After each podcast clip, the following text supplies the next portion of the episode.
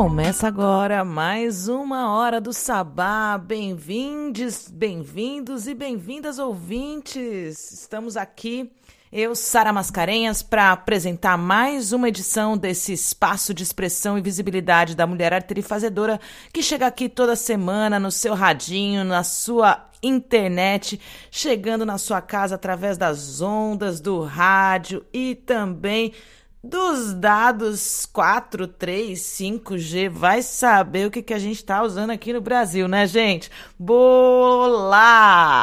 Olá, você! Bom, o programa de hoje, eu, Sara Mascarenhas, tenho muita coisa bacana para apresentar para vocês e tá recheado e hoje eu vou falar pouco porque tem muito conteúdo. E a gente vai começar ouvindo música, então. E na hora que eu voltar, eu conto para vocês um pouquinho sobre tudo que vai rolar nesse programa. Até daqui a pouco. Sem ter limite. Sou como eu quiser.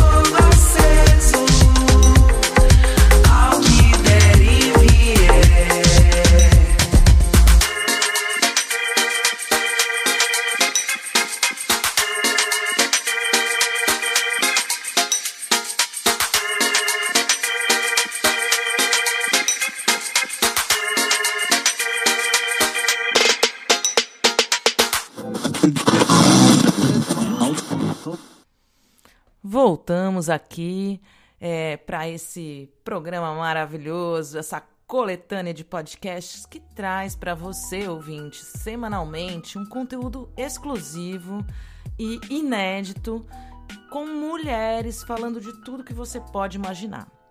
Hoje a gente tem o quadro Femenageada da Semana, que traz a princesa Sofia Dulip Singh, uma princesa indiana que viveu exilada na Grã-Bretanha e, ao sair do palácio, descobriu a dimensão da desigualdade social, de gênero, classe e abdicou de todo o luxo que a vida junto à nobreza lhe proporcionava para apoiar o movimento sufragista no país que vivia em exílio, na Inglaterra, e também no seu país de origem, na Índia.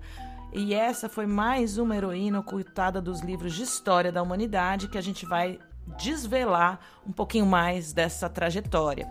Na coluna Insubmissas, que chega aqui com a primeira edição do ano, ela, a Julie Vasconcelos traz uma reflexão e questionamento sobre a violência doméstica em tempos de pandemia e anarcofeminismo.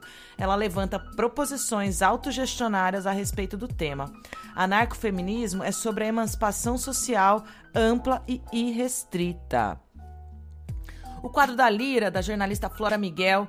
Hoje a gente vai ouvir a cantora e compositora Luísa Gouveia com o lançamento Carta ao Tempo. É o primeiro single do disco homônimo e inédito que vem vindo aí. A canção é um sopro de leveza e bossa aos nossos ouvidos. É uma conversa sincera sobre o tempo e que ela pode nos oferecer. Vidas passadas e vidas atuais. Natasha Moraes chega aqui em 2021 trazendo aí uma história que se passou na Índia em 1820. Jaya, que nasceu de um amor proibido e sua vida foi dedicada é, à devoção de um templo que ela adotou. Tudo era muito instável e até ela se apaixonar e se perceber prisioneira da própria espiritualidade que, que Jaya vai fazer? Quais são suas escolhas, seus medos, a coragem? Que, o que, que ela nos conta sobre essa relação com o amor, o sexo, a espiritualidade nos tempos atuais? Como que a gente pode refletir sobre uma vida passada na nossa história? É assim que Natasha Moraes chega pra gente. Eu fico até arrepiada. Hoje tem estreia na hora do sabá. Estreia! Uhul! A gente adora estreia e a gente chega aqui com o quadro, com a coluna, com o podcast Comida Zip.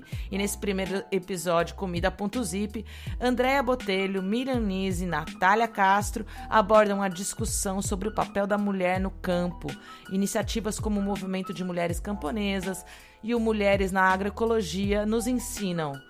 Sem feminismo não há agroecologia. E Letícia Dias chega com parte da arte também aí a primeira edição do ano. Estamos finalizando o nosso primeiro mês aí no ar. É, com a coluna Parte da Arte. Na primeira edição do ano, Letícia Dias fala sobre o edital emergencial da Lei Aldir Blanc, que em Santos foi implantada através do edital Prêmio Alcides Mesquita. E um pouco sobre a pandemia, trazendo reflexões sobre as diferenças e as semelhanças de um trabalho convencional e o trabalho artístico. A gente fecha esse quadro fazendo um convite para você experimentar o corpo e outras formas de existência. É isso que a gente vai falar hoje, então bora de mais música! Chega junto, Doralice!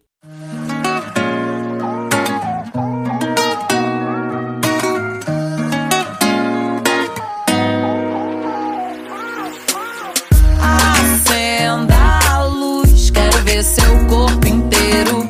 Beijar você como se fosse o primeiro som que eu vi. Primeiro som que eu vi. Ir dormir do lado, acordar no laço. Forte como aço, eu desarmo, desarmo.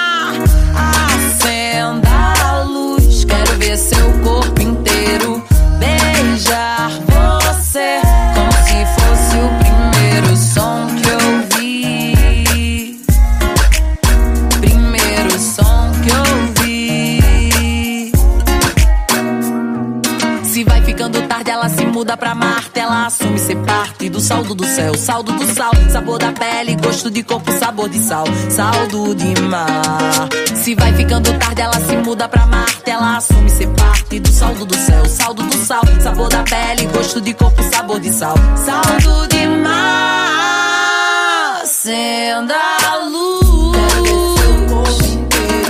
Beijar você como se fosse o primeiro som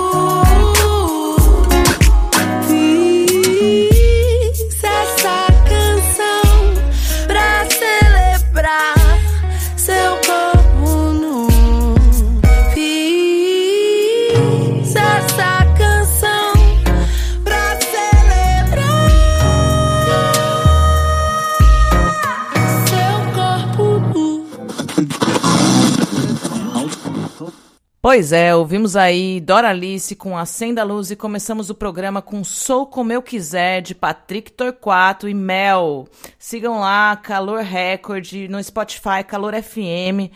A gente não costuma tocar música de homens aqui, mas o Patrick Torquato traz aí cantoras, ele tá fazendo um trabalho de produção musical como DJ é, que valoriza as mulheres. Então, as parcerias que ele tem feito aí são todas com mulheres e a gente vai buscar contemplar aqui é, essas, músicas. É uma linha de som, de sonoridade bem pop, trazendo diversos é, gêneros da cultura brasileira também, coisas que a gente costuma não, não conhecer muito aqui nessa nossa bolha sudestina.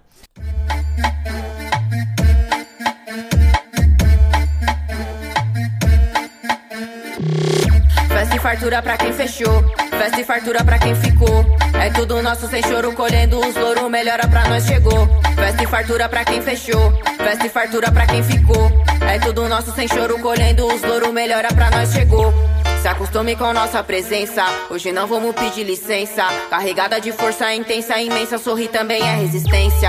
Na mente, cintura, eficiência. Pra quem não me atura, só paciência. Sem decadência, olha essa cadência. Não subestimem nossa potência. Tirem de mim os seus dogmas, que eu tô ótima. Muito além da sua ótica. Tô jogada pro fervo, não tem meio termo livre de ideias podcast. No baile ou no bate, respeito a chave com a chave de gold. Chocando as pates no busão e a essência a mesma. A pé ou de nave, a fé a fé. Foi tanto perreio, hoje tamo suave, a fé, a fé.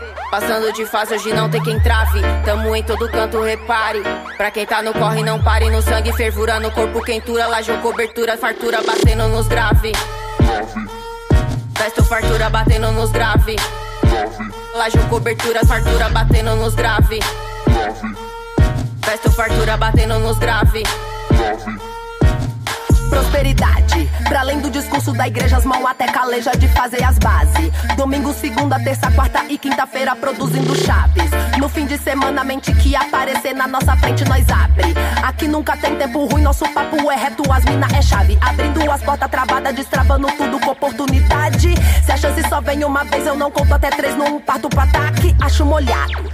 Não fecha com nós no cuscuz, mas na hora do bolo tu quer um pedaço. Afasta de mim, Zé Povo, talarica, inveja e o mal olhado. Que na festa não tenha traíra, só tenha fartura e os aliados. Fartura pra nós celebrar as conquistas sem nunca mais falta no prato. Riqueza pra mim hoje em dia é ter conhecimento e as amigas do lado.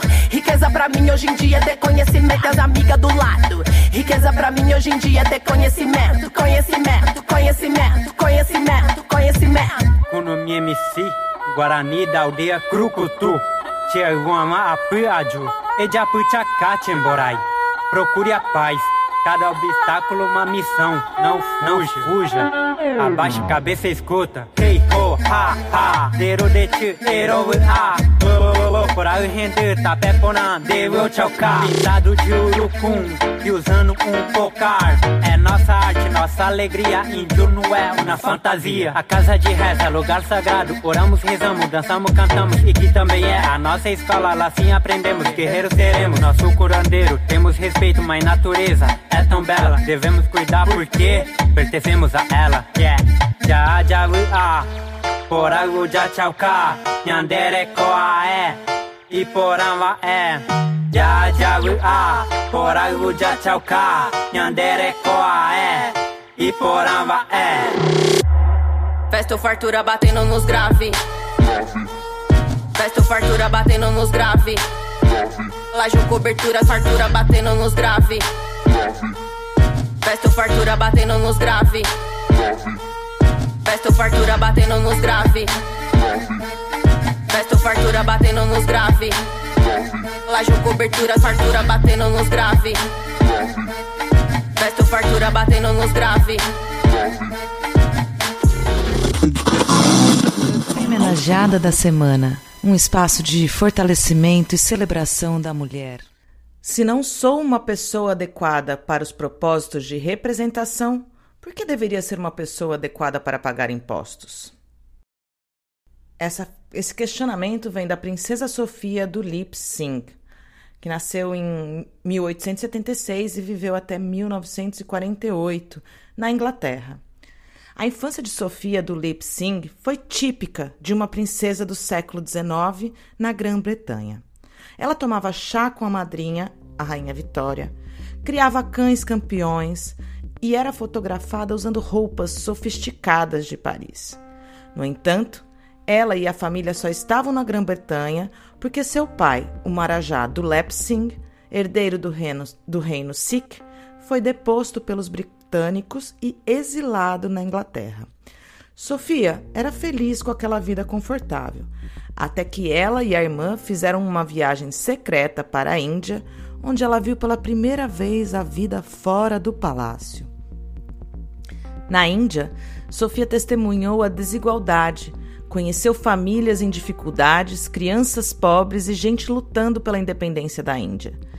Ciente agora desses efeitos negativos do governo colonial britânico, a princesa Sofia voltou para a Inglaterra transformada. Ela abandonou a vida de socialite e usou a riqueza e a popularidade para fazer a diferença. Estabeleceu lares para os Yaskar, marinheiros indianos pobres que eram tratados como escravos, e enviava ajuda para aqueles que lutavam pela liberdade na Índia ela conheceu Christabel e Emmeline Pankhurst, mãe e filha, que lideravam um movimento sufragista, a luta pelo direito de, da mulher votar. Sofia entrou na luta e começou a vender exemplares do, do jornal The Suffragette bem na porta do Palácio Real Britânico. Ela se recusou publicamente a pagar impostos até poder votar e se tornou a maior doadora para o Women's Social and Political Union, o WSPU, o principal grupo militante trabalhando pelo sufrágio feminino, liderado por Christabel e Emmeline. O WSPU usava táticas agressivas para passar sua mensagem. Quebrava janelas, fazia greve de fome e até botava fogo em prédios. No dia 18 de novembro de 1910, Sofia e Emmeline lideraram uma marcha que ficou conhecida como Black Friday, depois que centenas de participantes levaram surras da polícia. Quando Sofia viu uma mulher ser atacada, ela se colocou entre a mulher e o policial violento. Ele reconheceu a princesa e fugiu. O início da Primeira Guerra Mundial colocou o movimento sufragista britânico em pausa. Sofia continuou seu ativismo cuidando de soldados indianos feridos e juntando dinheiro para eles. Para os soldados que tratava, a princesa Sofia era vista como uma heroína, mas para a realeza britânica, ela continuava sendo uma desgraça. Como a princesa podia usar roupas comuns, vender jornais em calçadas e mar... Como uma princesa podia usar roupas comuns, vender jornais em calçadas e marchar pelas ruas? Por que ela estava interagindo com os soldados indianos? Sofia sabia a resposta. Ela estava lutando por igualdade. As mulheres conseguiram o direito a voto na Grã-Bretanha em 1928 e as viagens de Sofia à Índia ajudaram a alimentar o movimento sufragista por lá. E só em 1950 todas as mulheres indianas puderam votar. A princesa Sofia Singh desafiou o que uma princesa deveria ser e mostrou à Grã-Bretanha e à Índia e ao mundo todo que uma, o que uma princesa poderia ser.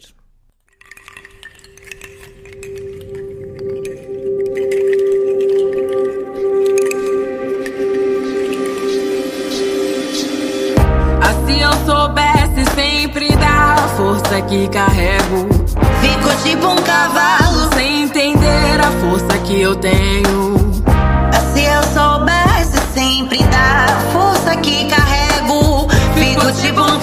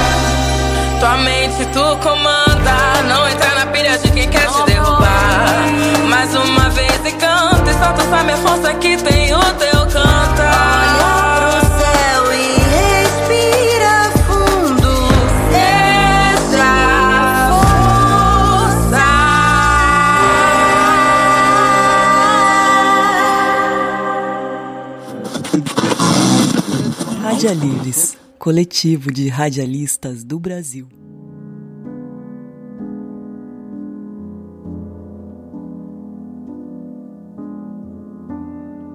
Eu não sei nem bem porquê. Ando em tal melancolia. É um sentimento estranho tudo está como eu queria. Dá vergonha de falar, mas preciso confessar. Tive mal, me faz.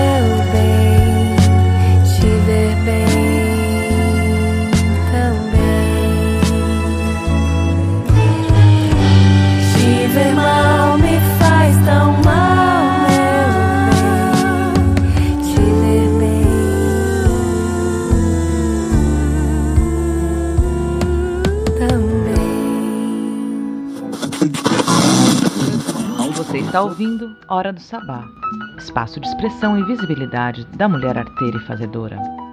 Voltamos e ouvimos aí Luna França com a Thier, participação da Thier. Luna França, que é cantora, compositora, produtora musical, locutora, é uma mulher incrível, adoro a Luna. É, esse é o segundo single que ela lança do primeiro disco dela. E ela que toca, toca com a Thier também, tocou com várias pessoas bacanas aí da música brasileira. Ela é pianista, tecladista. E dona dessa voz suave aí, terapia chega com essa com esse contraponto da, da primeiro lançamento, que é Minha Cabeça, que a gente já tocou aqui, é, que traz uma atmosfera mais confusa e essa é super calma e essa e a a junção da voz dela com a Tia traz essa energia super contemplativa. Gratidão aí, Luna, por ter mandado esse, esse som pra gente. A gente adora lançamento aqui na Hora do Sabá. É, ouvimos também Minha Força, da Caê Guajajara, Fit Canário Negro e Nelson D. E agora a gente vai para uma estreia maravilhosa, maravilhosa, maravilhosa, maravilhosa, que eu estava esperando já, já, já flertava com a Andréia Botelho há algum tempo. E ela chega aí acompanhada de Miriam Nise e Natália para Comida.zip.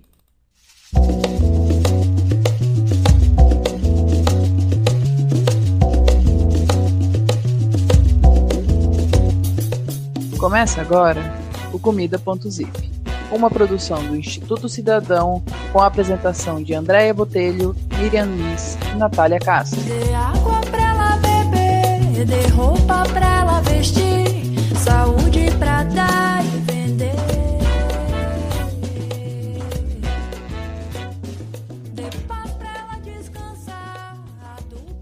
Olá, ouvintes famintos! Esse é o Comida.zip, um podcast que propõe reflexões sobre acesso, consumo e consciência alimentar, abordando temas relacionados à alimentação, desde a terra, o cultivo no campo, a colheita, o beneficiamento, até chegar na mesa, dando foco especial às mãos e mentes femininas por trás de todo esse processo. Mas antes de começar esse papo, eu vou puxar uma rodada rápida de apresentação trazendo algo bem particular de nós, além da nossa profissão. Até porque a gente não é definida só pela profissão que a gente exerce, né? Então, meu nome é Andréia Botelho e eu tenho a mania de experimentar sorvete artesanal em todos os lugares que eu vou. E eu sou permacultora.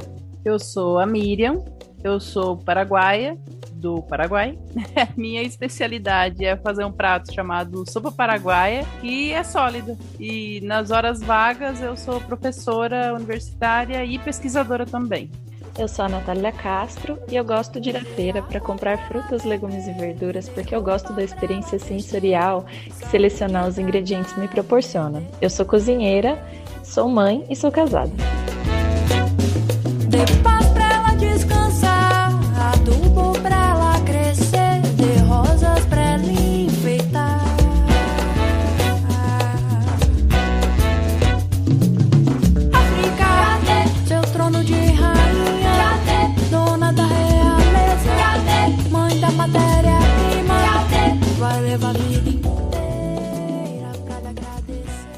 Vai subir a hashtag Natalinha Sinestésica no final dessa transmissão, hein? e nesse primeiro episódio, para falar de um tema que é tão amplo, a gente precisa começar na origem, né? Então, qual que é a origem do alimento? É o campo. E hoje a gente vai discutir qual é o papel da mulher na agricultura.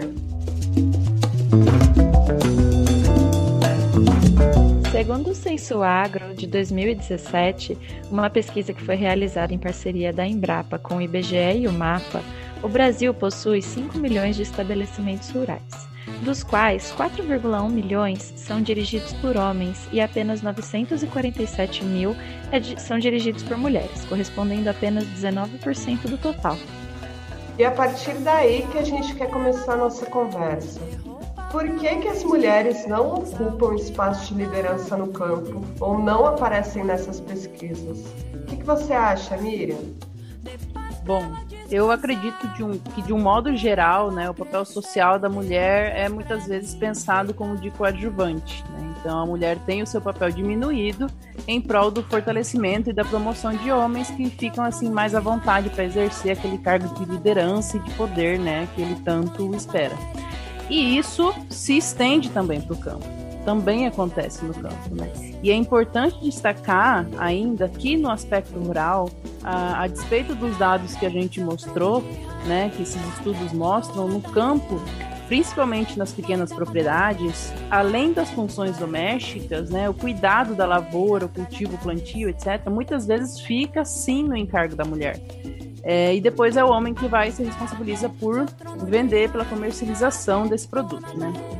Porém, esse trabalho feminino no campo fica muitas vezes escondido, né, por trás de um machismo estrutural que já parte do princípio de que o homem é o chefe ali do, do campo, né, o chefe da casa e está por trás desse cultivo, né. O que algo que evidencia isso, né, é um estudo que foi feito pela Oxfam Brasil, inclusive muito interessante, chamado Terreno uh, da Desigualdade, Terra, Agricultura e Desigualdade no Brasil Rural, né, e ele traz uh, alguns dados uh, que mostram né, que apesar de terem uma grande participação naquilo que é produzido no campo, maior parte das vezes as mulheres elas não são reconhecidas como produtoras ou donas das propriedades, né? Até mesmo porque muitas vezes o registro desse, dessa propriedade é feito uh, no, é, no nome de algum uh, familiar homem, né? Seja ele marido, seja ele pai, seja ele irmão, enfim. Sim, Miriam. Isso fica evidente naquele documentário Mulheres da Terra, né, que conta o lado feminino do MST, que está disponível no YouTube, vale muito a pena assistir. Sim, que as mulheres legal. fazem relatos das suas vivências e dentre eles o fato de que elas têm seu papel minimizado quando as pessoas que vão às suas propriedades para comprar algo, vender algo, até pedir algum tipo de informação, começa um papo perguntando pelo marido ou pelo homem responsável do espaço, né? Isso é complexo demais. Mas também isso não significa que a gente está ou que a gente é passiva a essa imposição, né? Tem um livro chamado Caliban e a Bruxa, que é da Silvia Federic, que diz que é na luta antifeudal, ou seja, muito tempo atrás, que a gente encontra os primeiros indícios de um movimento de mulheres que se opunha a essa ordem estabelecida. E esse próprio documentário que eu citei também demonstra que essas mulheres seguem em luta, sabendo da importância da união e demonstrando que outro mundo não só era, como ainda é possível, né? O que me encoraja a perguntar por que, que ele não se desenvolveu ou se ele se desenvolveu. Qual é a tua opinião sobre isso, Nath? Na minha visão, é fundamental que existam redes de apoio para que a gente possa ocupar os lugares que já são nossos por direito, mas que na maioria do tempo a gente está sobrecarregada demais com tarefas e outras atividades que acabam se tornando obstáculos no caminho para que esse outro mundo possível aconteça, né? Para que ele seja tangível para a gente. Há mulheres que escrevem suas histórias, ocupam seus espaços e falando assim de modo particular, esse é o meu caso, mas ainda somos poucas. E eu acho que diante disso, eu acredito que eu seja privilegiada por poder dividir uh, de forma igualitária, né, na minha casa, todas as funções domésticas e de cuidado com a minha filha, com a nossa filha, com o meu esposo. Porque quando a gente faz isso, a gente consegue caminhar e avançar juntos. E eu falo sobre privilégio porque eu sei que muitas mulheres não possuem o privilégio de ter essa rede de apoio, e ainda assim essas mulheres avançam e seguem em frente. E essa situação ela é complicada porque a gente, a gente tem que tomar cuidado para não cair no romantismo né, dessa situação, porque a gente está falando sobre sobrecarga feminina. É, da minha vivência, né, eu posso falar que eu ocupo todos os lugares que eu escolho ocupar, mas eu observo que muitas mulheres não possuem sequer o direito de escolha, né? Então imagina se essas mulheres não podem escolher, é, será que elas podem ter uma rede de apoio? Eu acredito que muitas não têm, né? E com certeza isso impede e, né, ou dificulta o caminho para que mais mulheres assumam papéis de liderança. E aí eu queria saber, Miriam, o que, é que você acha? Sim, Nath. Nossa, concordo plenamente, cara. Não tem como a gente pensar né, em, em, em, luta e cobrar a luta de uma pessoa que não consegue arranjar tempo para isso, né? Então, é totalmente compreensível. Entendo demais, assim, cara. Apesar de não viver na pele, consigo imaginar como é isso, assim. É, bom, pela minha perspectiva, o, o, que, o que eu acho, assim, eu acredito que existem sim movimentos acontecendo, é, mas eles, eu acho que eles não são mais fortes, do meu ponto de vista, pela minha vivência, porque muitas mulheres não têm conhecimento desses movimentos. Né? É, eu sou formada em engenharia, é, fiz pós-graduação também na área de exatas e hoje ministro uma disciplina, duas disciplinas na engenharia também. Então, sempre essa parte muito exatas, né? E eu digo, cara, na, na, na, nas exatas, a gente não, não discute isso, a gente não fala sobre isso, sabe? Então, eu, eu me, me, entendi como mulher feminista há pouquíssimo tempo atrás, sabe? Então, eu acredito que esse é um outro empecilho uh, desses, dessa, da, da, explosão desses movimentos, sabe? O desconhecimento dessa luta. É, e você, Deia, o que, que você vê? É, eu acho que esses movimentos são os que fazem com que eu siga em frente, né? Porque enquanto permacultora, eu sinto que eu preciso reafirmar o meu lugar inúmeras vezes. Então, lido com os questionamentos que às vezes pouco têm a ver com o meu trabalho, normalmente são relacionados ao meu estado civil, aparência, aspecto, é, enfim. E apesar de não naturalizar essas abordagens, já virou um costume. Então, eu sinto que o meu conhecimento técnico prático que eu fui acumulando durante os anos de atuação nunca vão ser o suficiente. E aí eu sinto que eu preciso me preparar tanto para essas abordagens que são completamente indevidas, como duas vezes mais teoricamente para qualquer tipo de facilitação que eu vou fazer, sabe? Sim.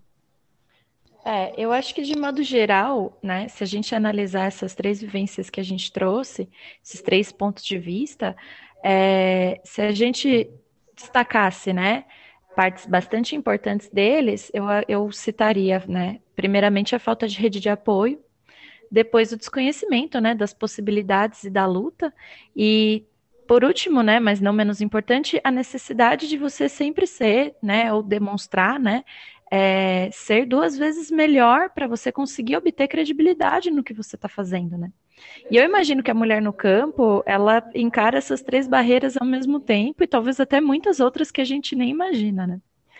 É, mas assim, a gente não, também não pode ficar pensando que essas mulheres estão paradas, indefesas, esperando o tempo passar, porque as mulheres no campo elas se mobilizam. E apesar de muitas vezes distantes dos grandes centros, né, que é onde acontecem os debates, né, distantes ali da, da academia e etc e tal, que é onde é, a discussão sobre o feminismo ela, ela vem né, sendo refrescada e estudada constantemente, é, o feminismo, né, as discussões sobre o feminismo no campo, é, eu acho que elas surgem de forma mais prática, né, e elas desencadeiam lutas, né, é, que proporcionam a liberação das mulheres, a sindicalização, providenciamento de documentos, né, de direitos previdenciários, como salário, salário maternidade, né, afastamento, né, licença maternidade, aposentadoria, participação política e várias outras coisas. Inclusive, é, uma das afirmações, né, do movimento de, de luta das mulheres do campo é de que o objetivo é construir um movimento nacional das mulheres camponesas que se justifica a partir da certeza de que a libertação da mulher é obra própria da mulher, é fruto da organização e da luta. Isso é incrível, né? E um outro exemplo também da luta no campo é o grupo de trabalho de mulheres da Articulação Nacional de Agroecologia, também conhecida como ANA, que em 2018 elaborou um boletim lançando um olhar sobre o papel das mulheres na agroecologia dando visibilidade também aos desafios enfrentados por elas na luta e resistência nos territórios, cunhando o tema Sem Feminismo, Não Há Agroecologia. Fantástico, gente, fantástico saber, né, conhecer esses movimentos, cara, e, e ver o que está acontecendo, assim, uh, essas mobilizações, né, dão uma esperança, assim. E antes da gente finalizar, eu queria compartilhar com vocês. Quando eu estava estudando para a pauta, eu lembrei de um trecho de um livro que, que, é muito, que é muito do meu apreço, que é O Segundo Sexo, de Simone de Beauvoir. Recomendo a leitura aí, maravilhosa para todas as feministas. É um livro fantástico. para entender o papel da mulher e a, a, Simone ela traz, né, uma linha do tempo do papel da mulher no desenvolver da sociedade, né, até a sociedade que a gente conhece hoje. Né? E a, a autora faz uma reflexão sobre como é vista a mulher com o surgimento da agricultura, né, após a após a era nômade, né? Então eu vou pedir licença para ler, né, como tá no livro mesmo, porque eu achei que assim não cabe nenhuma mudança. Então a Simone fala: entre os nômades, a procriação parece ser apenas um acidente, e as riquezas do solo continuam desconhecidas.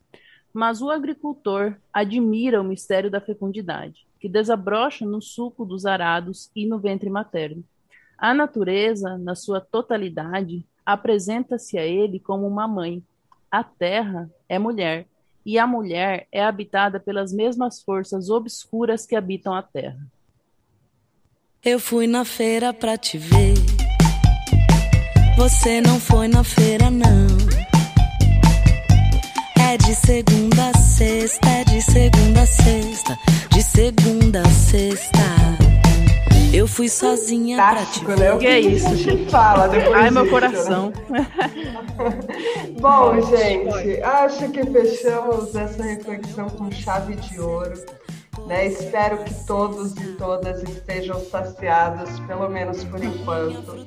A gente sabe que esse assunto pode, podia render muito mais, mas a ideia aqui não é escutar o assunto, até porque seria impossível, mas sim instigar a discussão e a troca. Até porque é, somos o comida.zip, né? Então o papo aqui é longo e por isso a gente zipa. Aí, gente, valeu. Obrigada.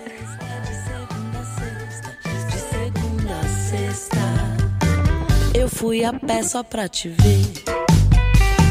Você pegou cabeça, é de ponta cabeça, de ponta cabeça. A domingueira está vazia. Burocracia mandou avisar. Tão insalubre que essa vida puta, marcando hora pra te respirar. Eu sou a feira pra você.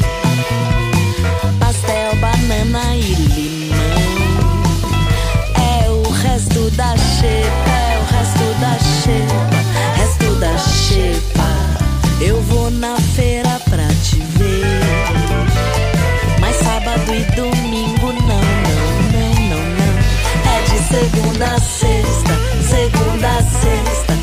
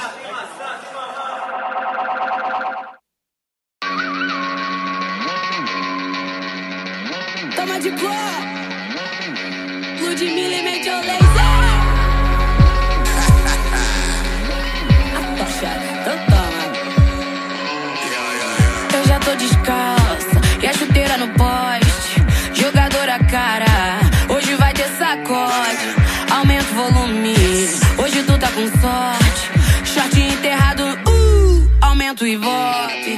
Carinha de princesa, pulmão de Snoop Dogg. Com o Gucci no peito, versátil no pé, dinheiro na carteira é o bonde. Faz tempo tentaram me segurar, tá ligado? Ninguém pode parar quando minha bunda desce,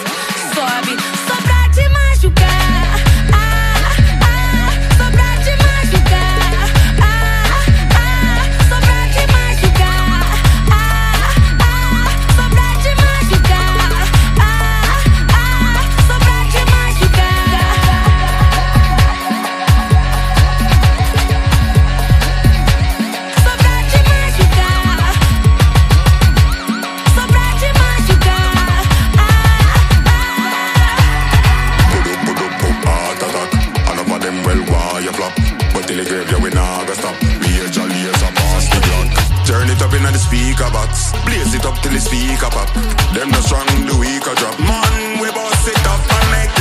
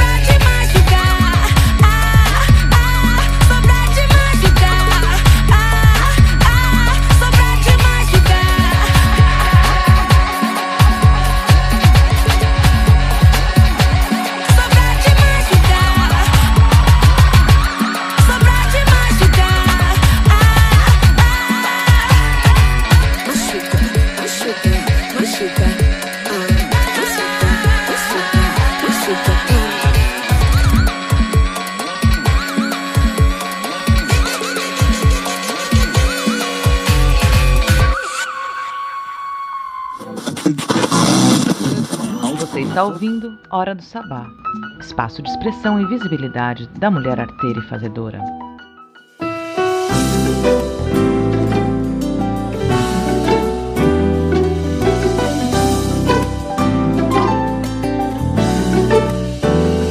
Ela não, ela não, ela nunca vai ser eu.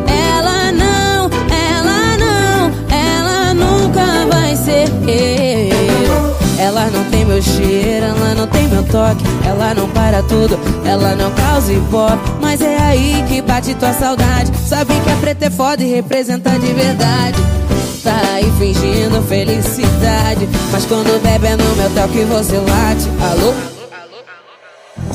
Que cara de pau sua Me ligar depois de tudo que aconteceu Cê perdeu a Ludmilla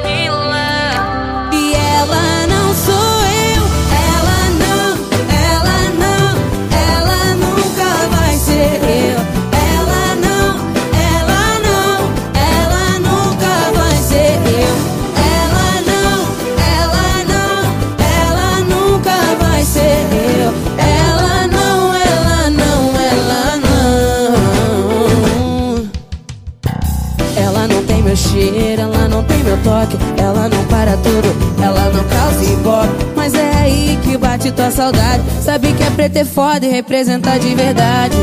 Tá aí fingindo felicidade. Mas quando bebe é no meu toque você late. Alô? Que cara de pau a sua Me ligar depois de tudo que aconteceu Cê perdeu a Ludmilla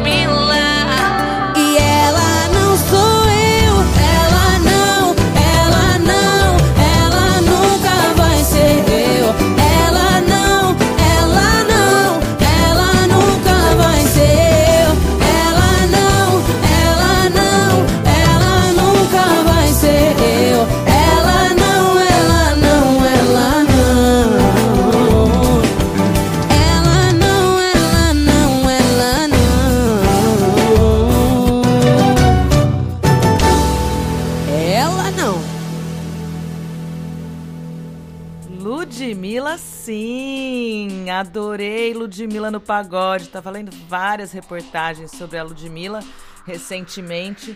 E até por conta dessas, desses conflitos no Big Brother Brasil, a melhor edição de todos os tempos, a casa mais odiada do Brasil, que teve uma demonstração aí de machismo e racismo estrutural extremamente potente nesses últimos semanas. E a gente teve aí essa semana que passou a saída da Carol Conká e a nossa sociedade da família do bem, católica, ou pessoas anticorrupção que são juízes, né? E decretaram aí o cancelamento permanente da cantora. E ela que tem muito bom humor tá me surpreendendo aí nas aparições públicas. E trouxe a Ludmilla por conta também delas terem tido esse conflito. A Ludmilla ter ficado muito brava, fez várias declarações, né? Então nós ouvimos aí Ludmilla com a sua mais recente canção Ela Não, no pagode, demonstrando aí a sua versatilidade como cantora e compositora. e também Pra Te Machucar, que é uma canção do Major Lazer, Ludmilla, com participação do Atocha e o Suco Ward. É muito legal também uma música bem nova da Ludmilla, porque aqui na hora do sabá a gente preza por quê? Pluralidade de vozes. E falando em pluralidade de vozes, a gente tem aí mais coisas legais para trazer para você. Confira esse quadro então.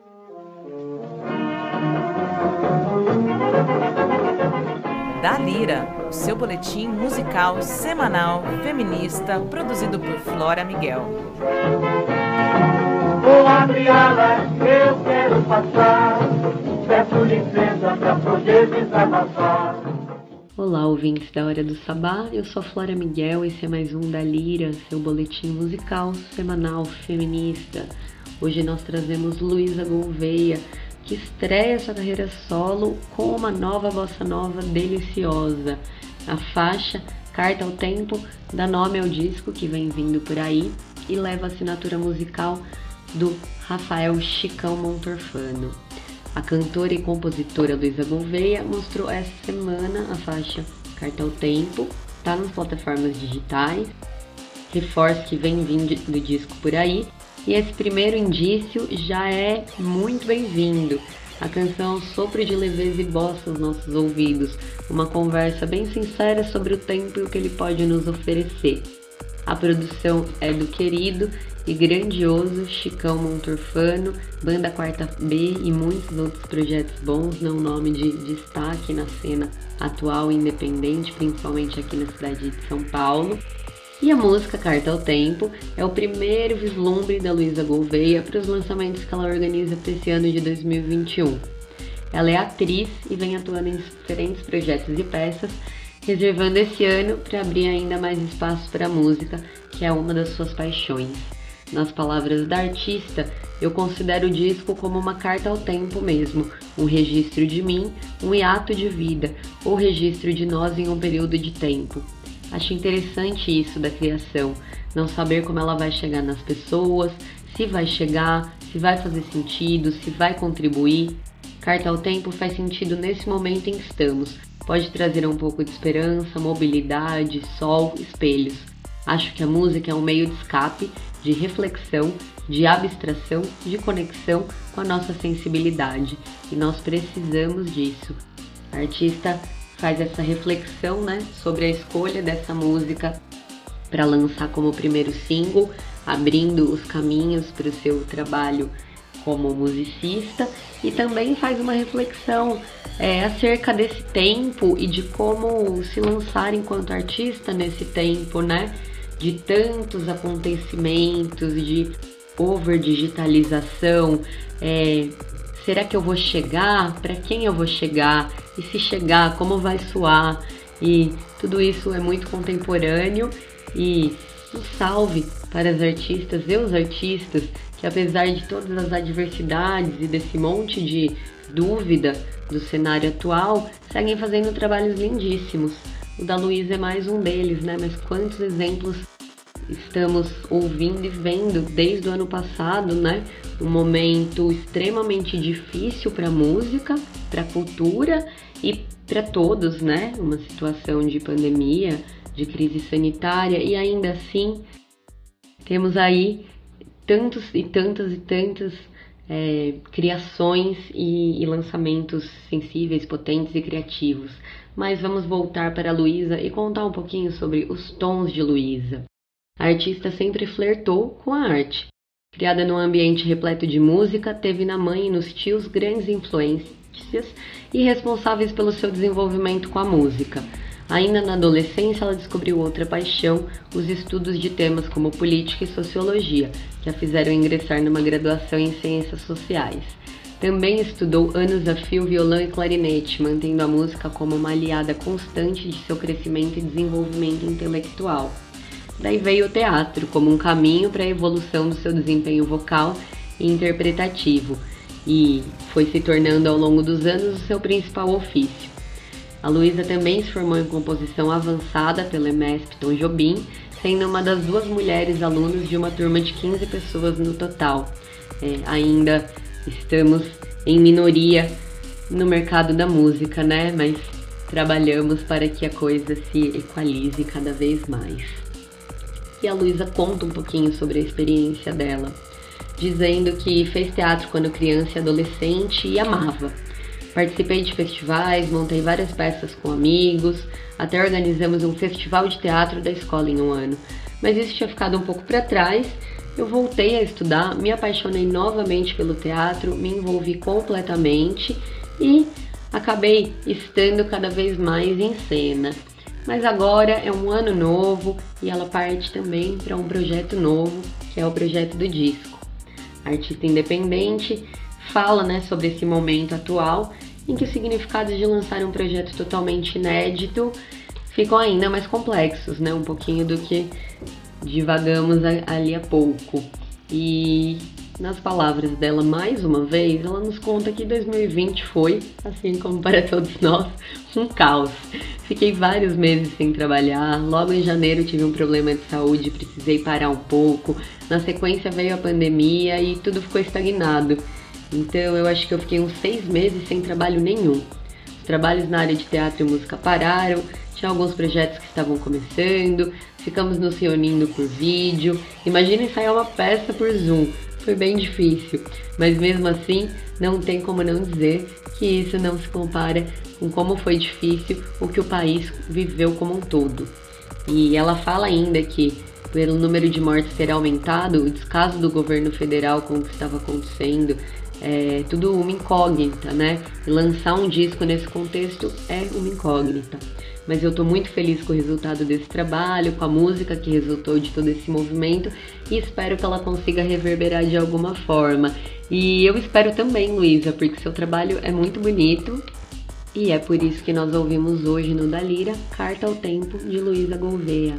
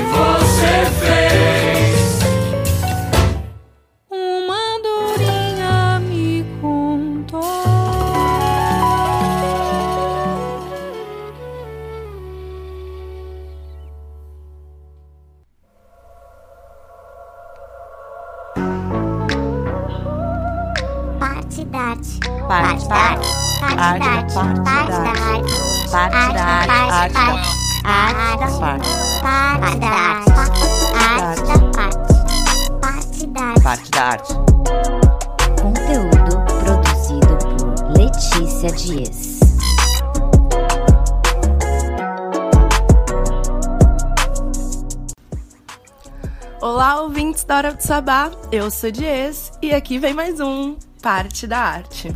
Tava morrendo de saudade de vocês, de conversar com vocês, de trocar essa ideia. Feliz ano novo, que esse ano seja com muita luta, que seja muito próspero, com muito dinheiro, muita saúde, porque estamos precisando. Muita união, principalmente. E esse primeiro programa do ano, aê! Uhul! Tô muito feliz e quero falar, né, desse ano que já começou com muito trabalho no ramo da cultura. Aí estamos aí com a Lei Aldir Blanc, emergencial, o edital emergencial da cultura para o Brasil inteiro. E isso foi realmente um grande avanço aí, né, na questão é, de, de trabalho artístico, né, principalmente durante a pandemia. Então convido você aí na sua cidade a pesquisar, a descobrir o que que tá rolando, porque tá rolando. Aí, vinculado pela internet, a maioria dos trabalhos são é, por veiculação via internet. Então, fica mais de fácil acesso, né, para todo, todos. É, ressalvando, né, que nem todas as pessoas têm internet tem aparelhos eletrônicos. Então, da gente pensar também como que esse conteúdo, não só artístico, não só cultural, chega até essas pessoas, né? Mas para quem tem, para quem tá nos ouvindo, é, eu convido você a procurar esses trabalhos na sua cidade. É, eles estão sempre vinculados à prefeitura e tá rolando muita coisa bacana. E agora uma questão.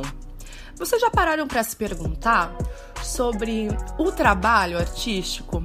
Como que ele se dá na sociedade? Qual que é a diferença de um artista para um trabalhador é, normal, entre aspas, né? Não gosto de usar essa palavra, é, porém, é esse trabalhador usual que bate lá o ponto de tal hora a tal hora em horário comercial, vai até o seu estabelecimento e quando sai do trabalho é a vida pessoal.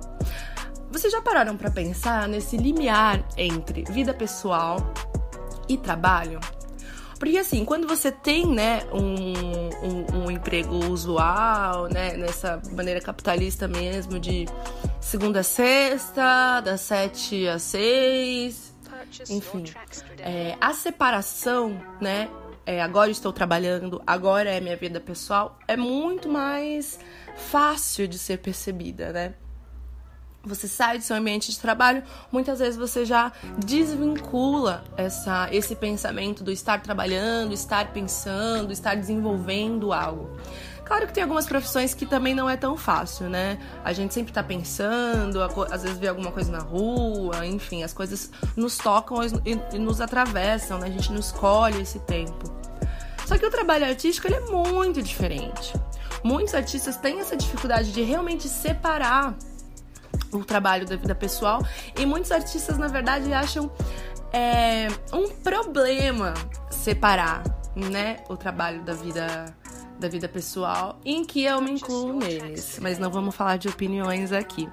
Existe é, uma dançarina, uma professora, uma pesquisadora chamada Cláudia Miller, que tem é, aborda essa questão do trabalho, do fazer artístico.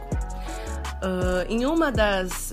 Tem um espetáculo dela em que se chama Trabalho Normal, em que ela fica geralmente uma semana, né, onde é contratada, geralmente em Sesc, enfim, da, né, nesse horário normal, então assim quando abre o estabelecimento, 8 horas por dia, realizando pequenas ações em uma mesa caracterizada, né, como uma certa secretária, assim, né, geralmente na frente do local ou um espaço dentro.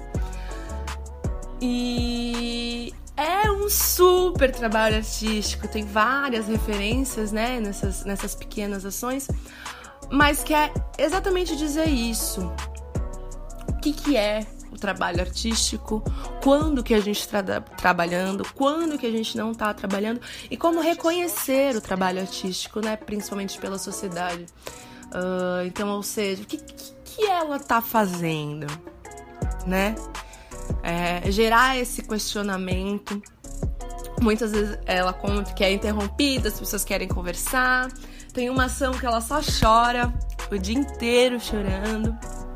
Então, é justamente pra gente pensar se tem essa separação. Se o trabalho artístico, até que ponto ele é tão diferente do trabalho usual. E se o trabalho usual também não dialoga com o trabalho artístico, né? E aí vem a questão da remuneração. É, pensando que esse conteúdo de trabalho artístico nunca para. É um conteúdo de uma vida inteira. Então, pontuar um cachê a partir de uma apresentação, uma performance, é muito superficial. Muito superficial. E a gente sabe, é, o nosso é, problema em tanto precificar nossas artes, quanto receber o preço adequado por elas se não somos nós quem colocamos né, esse valor, é, a sociedade também não coloca esse valor tão, tão alto, né? não pensa nessas questões em que envolve uma vida inteira. E não só aquele trabalho pontual. Dificilmente aquele trabalho vai acabar ali. Ou começar ali. Né? Então, é, a partir disso, convido vocês a realmente engajarem os seus artistas locais, engajarem esses trabalhos que estão acontecendo pela Audi Blanc, é, comentarem, compartilharem, porque são trabalhos que já foram pagos. Aí sim é de consumo, aí sim é, é para massa aproveitar, para todo mundo aproveitar, porque realmente teve é, esse falando assim no, num português claro, pagou a conta do artista. E é isso que vale. Espero que vocês estejam tendo bons dias, é, estejam aproveitando é, esse tempo em casa para descobrir novas possibilidades de estar vivo e de estar bem a arte fala sobre isso, sobre permitir colocar seu corpo em outras possibilidades, em outras é, existências e, e aproveitar ou saber sair também, né? Eu acho que além do que está acontecendo aqui fora, a gente tem que focar no que está acontecendo aqui dentro. E as reações são múltiplas. Né? Às vezes a gente está tão acostumado com uma reação nossa que a gente não se permite a colocar o nosso corpo, a nossa existência em outras posições. E a arte ajuda a gente nisso, tanto em exercícios para quem pratica, né, algum fazer artístico, quanto no olhar mais sensível, né, como, como toca a gente em algum outro lugar, ou do que a gente fala. E isso é muito interessante, isso é o que a gente necessita nesse momento não se prender no que você já é, mas experimentar novos lugares. E eu espero que vocês fiquem aí com essas coisinhas na cabeça, curtindo essas essas ideias, esses esses todo esse vulcão de coisas que permeiam a arte. E muito obrigada. Até o próximo programa.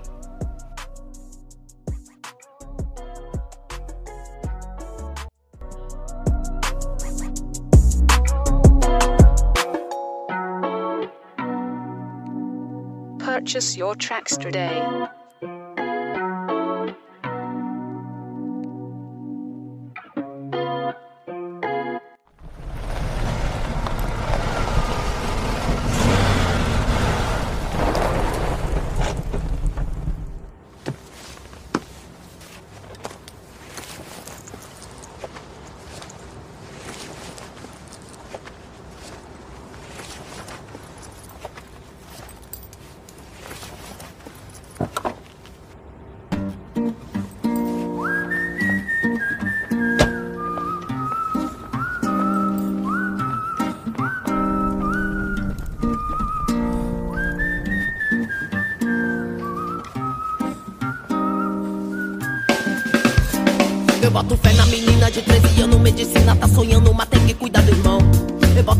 Tia que tá trabalhando 12 horas, faxinando 3 horas na condução.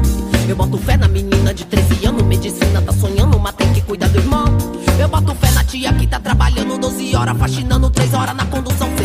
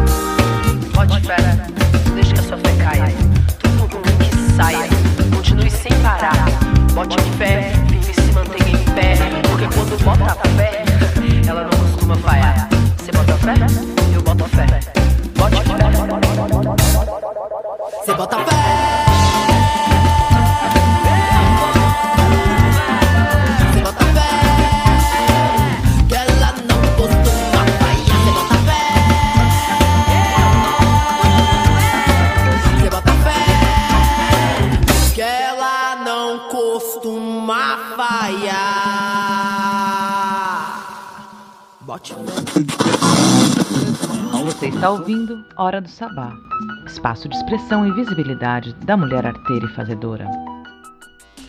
É, voltamos aí, você ou- ouviu Boto Fé, de Bia Ferreira, e agora a gente vai seguir esse programa com mais uma coluna maravilhosa. E ouviram parte da arte aí da Letícia Dias trazendo toda essa questão da Lei Aldir Blanc. E falando em Lei Aldir Blanc, quero convidar a todos e todos os ouvintes para conferir no dia 5 de março a série de podcasts produzida pela Hora do Sabá, chamada Mulheres de Lá Pra Cá. São nove episódios onde a gente traz entrevistas com mulheres das nove cidades da Baixada Santista, traçando um panorama da diversidade artística promovida por essas mulheres arteiras e fazedoras e contemplando a premissa de desvelar histórias de mulheres ocultadas da sociedade, da história da humanidade. Então, fica aí a dica, dia 5 de março a gente lança nas plataformas digitais e você vai poder curtir também aqui no programa semanalmente os, as entrevistas e os conteúdos que a gente produziu. E agora a gente vai para mais um quadro incrível que fala de histórias de mulheres, histórias reais, histórias vivenciadas e que podem refletir muito no caminho, na trajetória que a gente traça na vida de agora. Vidas passadas e vidas atuais com Natasha Moraes. Olá, sou Natasha Moraes e venho apresentar o quadro Vidas Passadas Femininas, Vidas Atuais. Esse projeto nasceu do meu trabalho como leitora de aura, uma ferramenta que permite o acesso ao registro acástico e a visualização de vidas humanas passadas.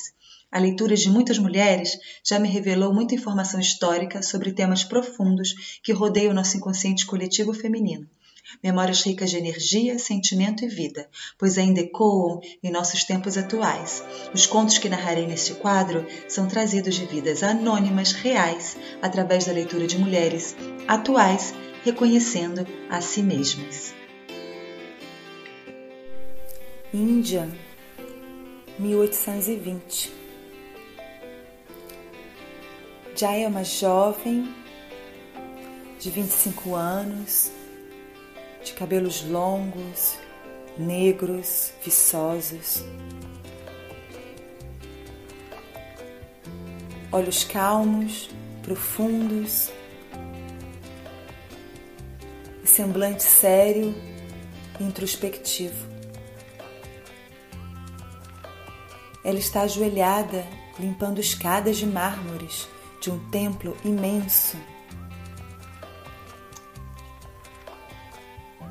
Ela limpa as escadas com muita devoção e dedicação. Diariamente, deixando impecável a passagem através da qual discípulos, estudantes, curiosos, buscadores, acompanhantes percorrem no caminho de sua fé. Mas Jaya, que limpa as escadas de mármore, não pode frequentar o templo. O seu lugar é o bastidor.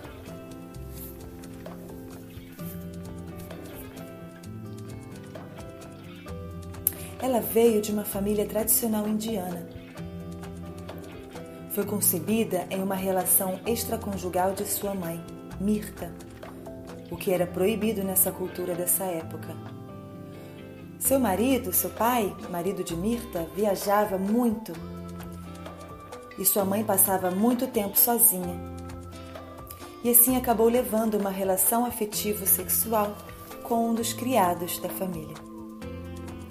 Mirta fingiu que a gravidez era do marido, mas quando a criança nasceu, ela mentiu que havia, havia nascido morta. Teve a sorte do parto ter acontecido durante o período de viagem do marido e de haver recebido o suporte de sua mãe. A ideia inicial era sacrificar a criança, mas Mirta não teve coragem e preferiu oferecê-la como doação a um templo distante de sua cidade, em agradecimento a Deus pela vida que concebera através do amor. Se passou dentro do templo. Lhe foi contado que sua vida era uma bênção, fruto de um amor verdadeiro e que seu destino era servir a Deus em gratidão. E assim ela fazia. Limpava cada parte da imensa construção com pura devoção e em silêncio. Jamais reclamava ou se desgostava de algo. Sua vida era simples e sem ambição maior do que a de servir a Deus. Mas um dia, já é percebida por um jovem frequentador do templo. E o seu corpo vibrou profundamente ao sentir a penetração de seu olhar interessada. Imediatamente, uma atração muito grande se despertou entre ambos.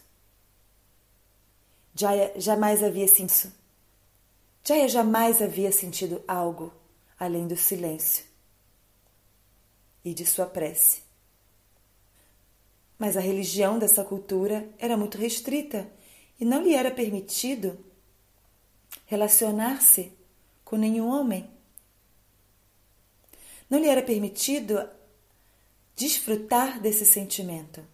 Então, nesse momento, Jaya conhece a dor e o sofrimento,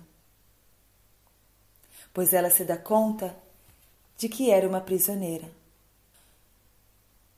Prisioneira de um palácio de Deus, pois não tinha liberdade de escolher o seu destino.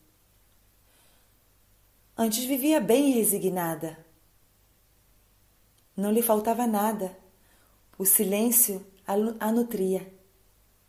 Mas agora seu corpo desejava. E lhe despertava emoções profundas que a fazia sonhar, lhe mostrando que ela é viva e que tem vontades. Mas seus sonhos e desejos já não se encaixavam mais com a vida que levava. Passa então a viver a dualidade que não conhecia em sua vida de plena oração. Conhece a dualidade entre a vida interna e a externa, entre o sonho e a realidade, entre seu compromisso com sua mãe, família e Deus e seu destino e sua escolha. Jaya vive um longo período de angústia existencial, mas que também representa seu despertar espiritual, que a leva a se perceber e se conhecer além de sua própria cultura, além do destino que não foi escolhido por ela mesma, que a leva a descobrir o Deus de seu próprio coração. Jaya havia passado toda a sua vida em oração, em longos e profundos momentos de silêncio ela conhecia, em seu, conhecia seu coração e confiava em sua conexão com Deus. Então foi aí que se assentou, que mergulhou e lhe fez uma pergunta em seu momento de profunda confusão, em seu momento de profundo medo de trair a Deus e a si mesma. Mergulhada no silêncio de seu coração e com a verdadeira intenção de descobrir a verdade, ela pergunta o que deveria fazer. Eis que recebe uma surpresa, uma revelação de Deus, que escuta dizer-lhe que ela era livre para escolher, que era livre para viver a vida que desejasse, que isso não era um pecado, que a espiritualidade verdadeira era viver sua própria história, sem medo e sem juízo, e que ela deveria escolher com coerência, discernimento e responsabilidade, em alinhamento com a sua verdade. Então Jaya se desperta uma nova mulher, plena de força e coragem e vitalidade, e parte, fugida, para o deserto. Cruzar o deserto não é fácil. Lhe demanda sobreviver a circunstâncias extremas que ela jamais havia conhecido nem imaginado. Quando suas forças quase sucumbem no calor seco, sem, quando ele parecia não haver direção a seguir, ele encontra uma família de nômades que a adota. Ela descobre uma nova vida em liberdade, mesmo sem haver vivido o seu amor.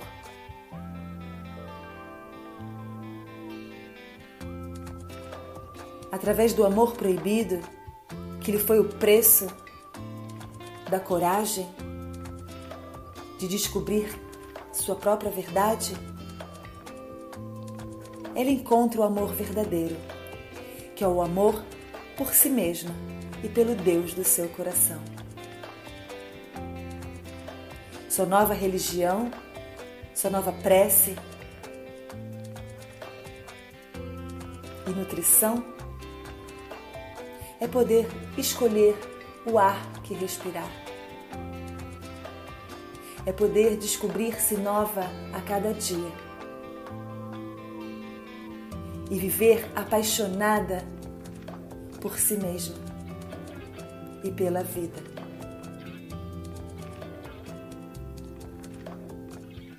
Sua nova religião era sua paixão.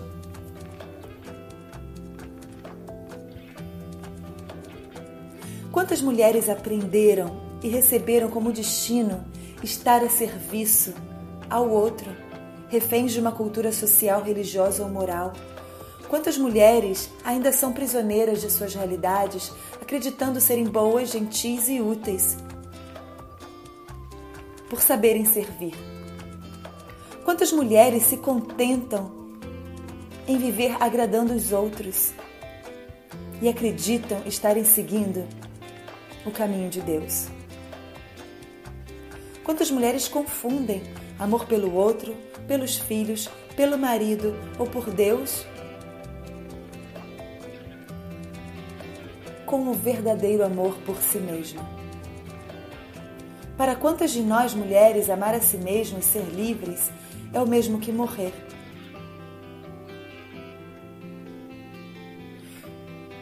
Ou quantas de nós ainda sentem que amar a si mesma, pensar em si mesma, viver para si mesma é pecado? E que merecem punição por isso? Quantas de nós temos coragem de morrer no cenário que nos aprisionam em prol do amor próprio? Quantas temos coragem de cruzar desertos internos em busca de liberdade? Quantas de nós pagamos o preço para descobrir, assumir e ser quem somos de verdade? Qual o verdadeiro sentido da espiritualidade e qual o valor que os sentidos, sensações e experiências corporais encontramos em nosso contexto sociocultural atual? O corpo é espiritualidade? O desejo sexual pode ser um caminho de Deus? Apreciar a si mesma como adoração a Deus? É possível? Quantas jaias ainda sonham escondidas em seus camarins imaginários enquanto lustram belas escadas de mármores de outros senhores? Essa vida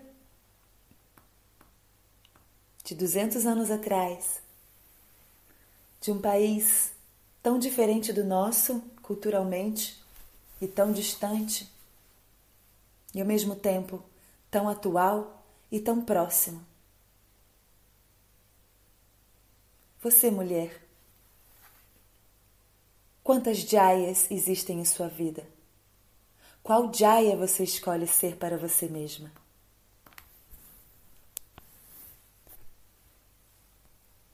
O quanto está pronta para ser livre, para ser quem você é e dona do seu destino. Uh,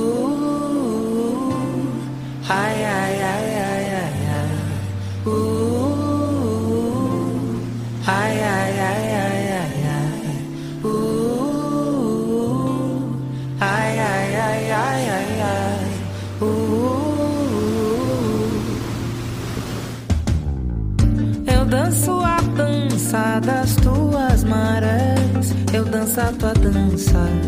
Eu danço a tua dança, ai, ai, ai. Você maremoto,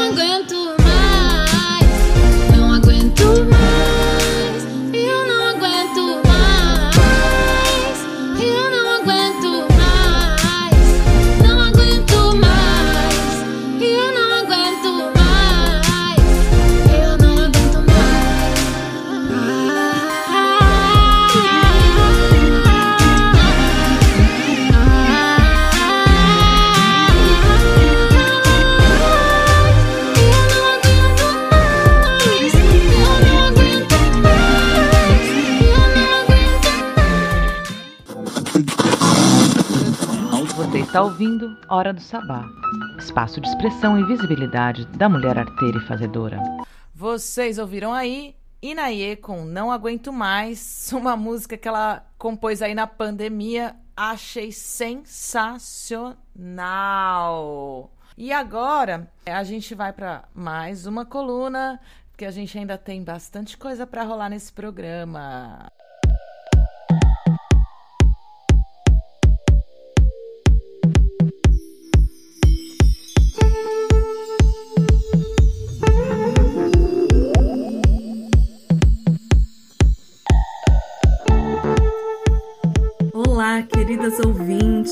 Caros ouvintes.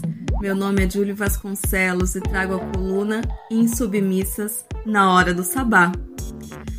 Sou coordenadora do CRES, seccional de Santos, membra do Núcleo de Estudos Libertários Carlo Degueri, que fundou e coordena a Biblioteca Carlo Degueri na cidade de Guarujá, em São Paulo, bem como integrante do CAF, Coletivo Anarcofeminista Insubmissas trago hoje um assunto de extrema importância que há muito tempo é debatido: a violência doméstica, pandemia no atual cenário e anarcofeminismo. Quando pensamos em feminismo, de modo geral, associamos logo a luta contra a violência doméstica e sexual.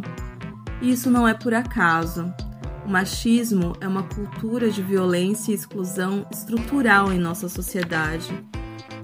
Em 2015, o governo brasileiro, através do IPEA, divulgou um estudo em que aponta que a cada sete minutos uma mulher é vítima de violência doméstica no Brasil. Essa pesquisa mostra ainda que 90% dos entrevistados acreditam que os homens que agridem mulheres devem ser punidos de alguma forma. 75% desses, desses entrevistados discordam que a violência é parte da natureza dos homens.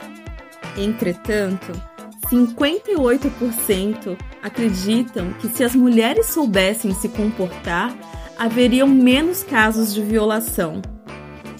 Pior ainda, 65% concordam que as mulheres que usam roupas que mostram demais os seus corpos merecem ser abusadas ou atacadas.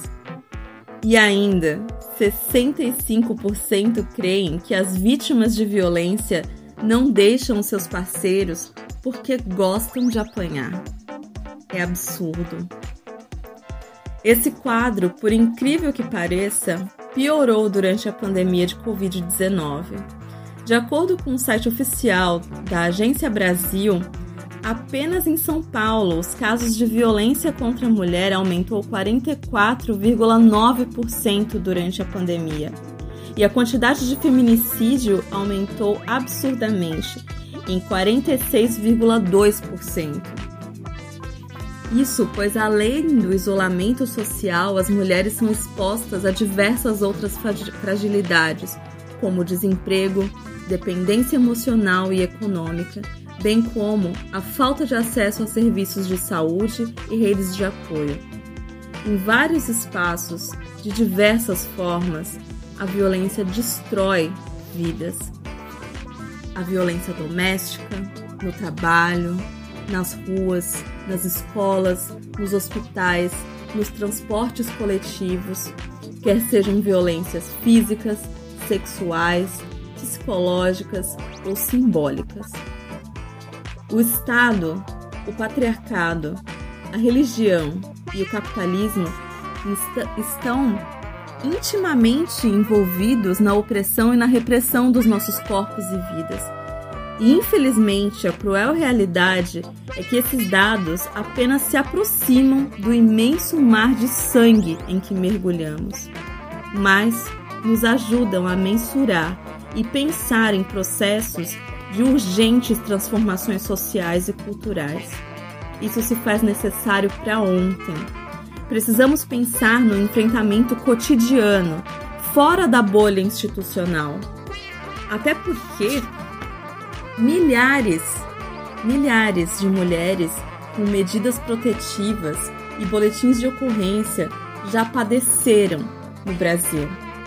Nossa luta enquanto anarquistas está por fora do Estado também, para muito além, para muito além do meio institucional.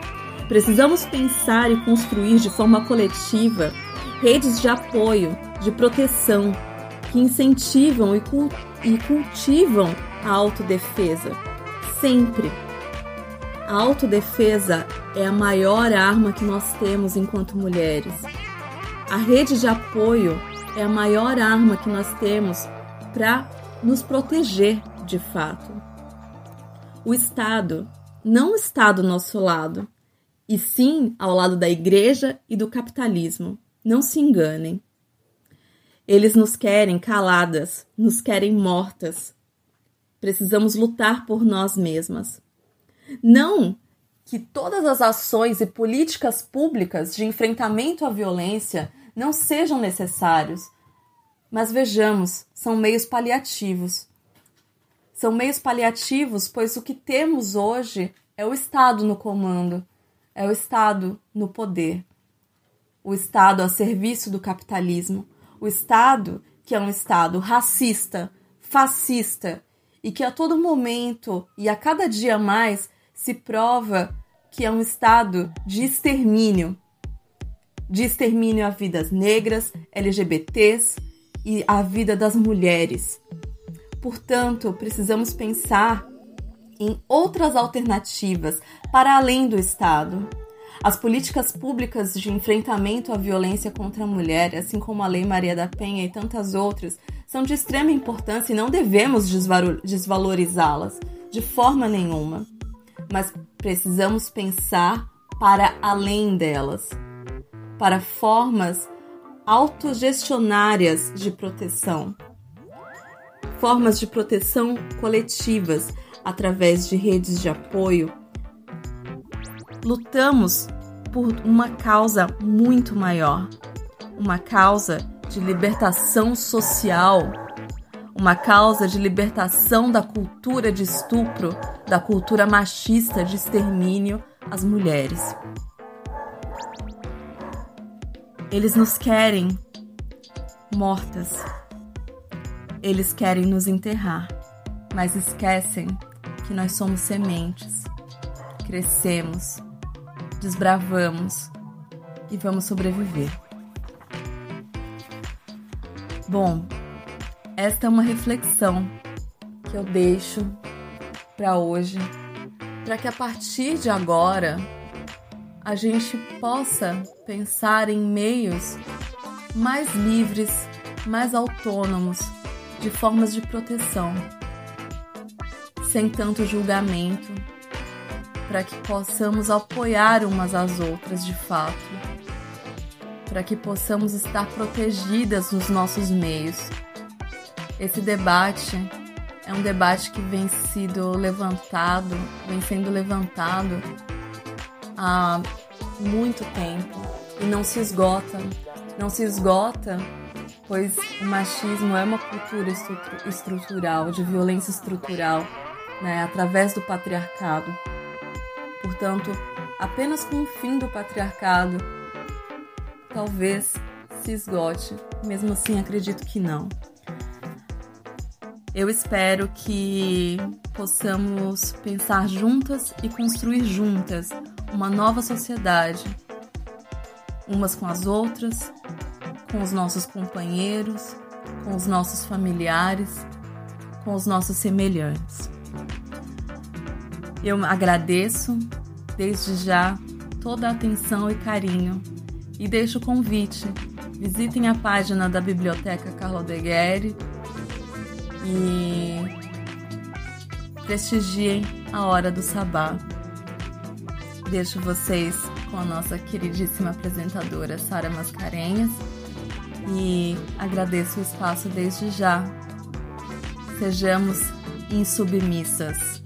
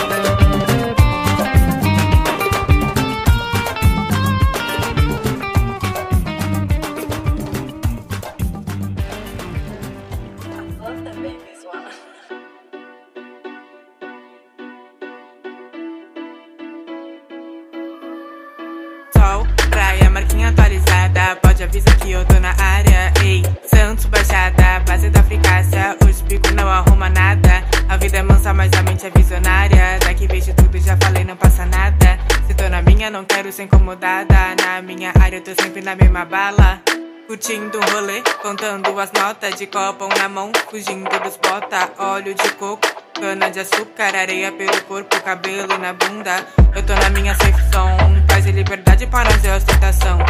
Mundo só que cê vai chegar no meu tom. Cê é mostra novo de verdade, sei quem são. Ela é princesinha da baixada, naipe de Patrícia, postura de mandraca. Ouro no pescoço e a unha decorada. Ninguém banca ela porque ela é muito cara.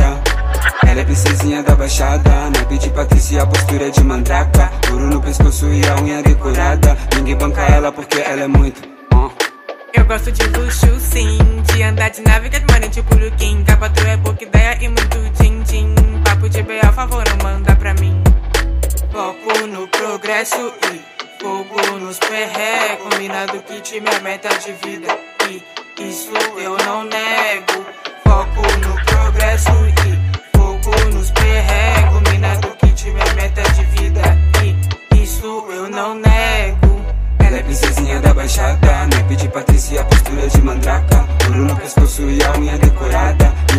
Ninguém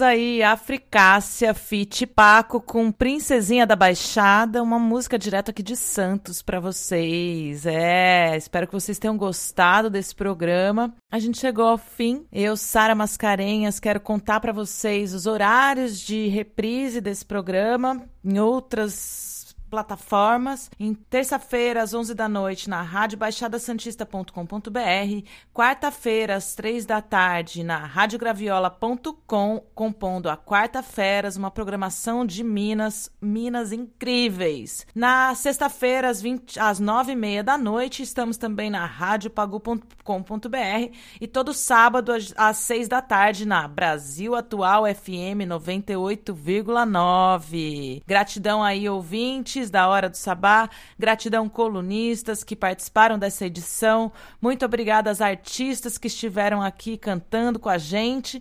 E eu, Sara Mascarenhas, agradeço vocês a permitirem que eu entrasse mais uma vez na casa de vocês para trazer um conteúdo feminino, feminista, plural, diverso, arteiro e fazedoras. De muita mulher arteira e fazedora.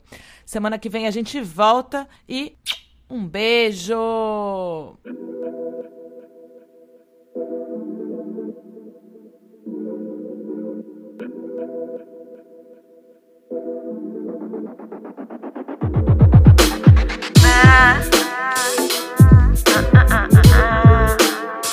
Eu medito e me acalmo.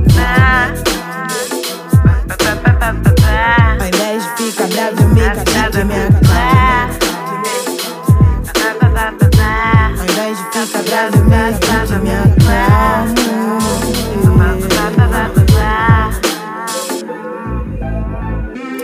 vim lá do Cerrado, busquei o meu espaço pra fazer minha rima e desenvolver o bom trabalho. Sozinho em São Paulo, acreditei em vários. Quase caí por vários, tropecei, mas não caio. Amigos tenho até que se prove o contrário. Confesso, não foi fácil. Decepção é.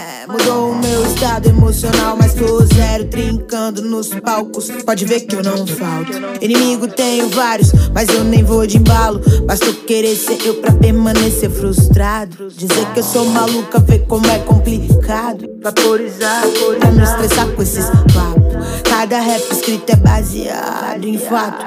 Medicina, o lead pra eu fazer meu chipado. Eu sou maior de idade, já sei bem como eu faço. Ao invés de ficar bravo, eu medito e me acalmo.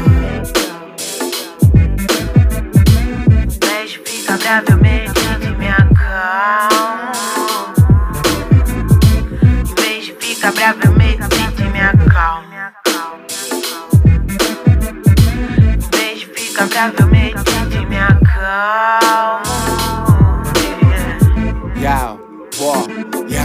noção de onde eu sou rap bater pesado. Se eu fico bravo é fato que algo pode dar errado. Eu brava valho por dois homens feito, tá ligado? E eu cansei de escutar, procure um terapeuta caro. Eu tiro meu. Não vou deixar barato uma mulher chegar pesada como eu chego, não é tão fácil. Cada porta que fecha, três portas que eu destravo. Ó como eu voltei, diz que som que bateu mais alto, mais alto, mais alto, mais alto.